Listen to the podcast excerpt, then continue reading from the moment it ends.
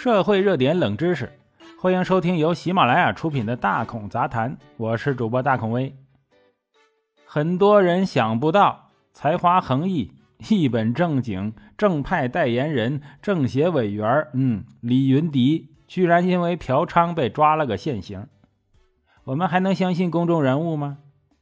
好像那些电影里面家财万贯、受过良好教育，却性格缺失扭曲的男主角一样。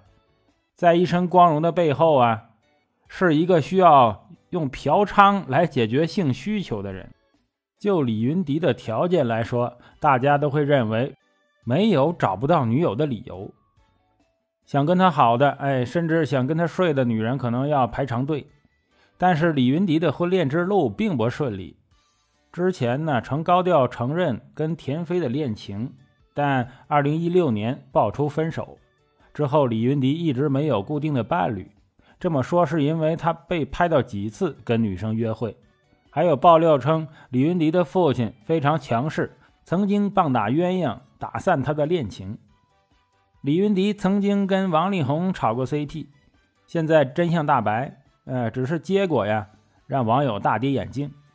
王力宏的歌迷们却出了一口恶气。刚刚很多人。还在披荆斩棘里，哎，更全面的认识李云迪，但是呢，他就直接撕裂了网友们对他的好印象。大孔之前曾经在阿里巴巴陪酒事件说过，男性自带好色的属性，很多人说呀，这是没有道德的体现，或者说是人格不健全，甚至一时失足，更甚至是被人陷害。但上述这些全部的理由都离不开男性自带的好色属性，只是没有人愿意承认这一点。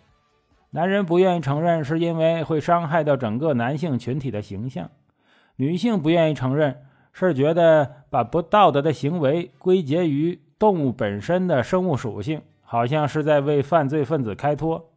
就好比说，狼天生要吃肉啊，所以才会杀兔子。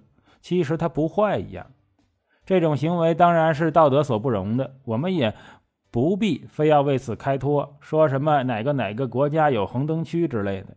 生物性不是我们乱来的借口。面对普遍的生物性，我们要做的是深刻的了解它，然后想办法对应。我们承认它，不是让它成为我们的反道德的借口。就好比研究犯罪心理学的人的目的。其实是遏制犯罪一样。如果说我们真的研究透彻，那解决问题的日子就不远了。就目前来讲，大家首先会想到法律。当然，法律让社会和谐很多。如果没有法律啊，呃，不知道会乱成什么样子。很多国家甚至动用了化学阉割来处理这个性犯罪者。化学阉割让性犯罪者的再犯率从百分之二十降到了百分之十以下，但是调查证明，很多性犯罪者的雄性激素水平啊并不高，也就是说，化学阉割的作用在他们身上并不明显。法律也没有实现这个完全的安全，呃，就算化学阉割好用，也有很多情况在法律之外，比如性交易呀。还有这个婚外情啊，难道要靠道德吗？这个圣人王守仁曾经说过：“人呢要有良知。”他悟道之后，成为了军事家和思想家。王守仁打仗几乎是全胜，而且都是大胜。他在明朝的官场都没有吃过什么亏，面对宦官他游刃有余，面对昏君他进退自如。如果这样的人没有良知，那做起坏事来绝对是惊天动地的。但他没有，他不知道人有很多恶念吗？当然知道，他知道的比谁都透彻，所以才提出良知之学。但是我们都不是圣人呢，我们都没有悟道，如何约束自我和别人呢？对于实施犯罪的人来说，他们实施犯罪的那一刻就掉进了深渊。他不仅伤害了受害人，还让自己的一生毁于一旦。这就是很多人不会做这些事情的原因，因为他们清楚放纵自己的欲望的代价是巨大的。李云迪虽然释放了自己的情绪和欲望，但是他的名誉尽毁，生活从此灰暗。跟很多吸毒被曝光的艺人一样，再也无法得到人们的赞许。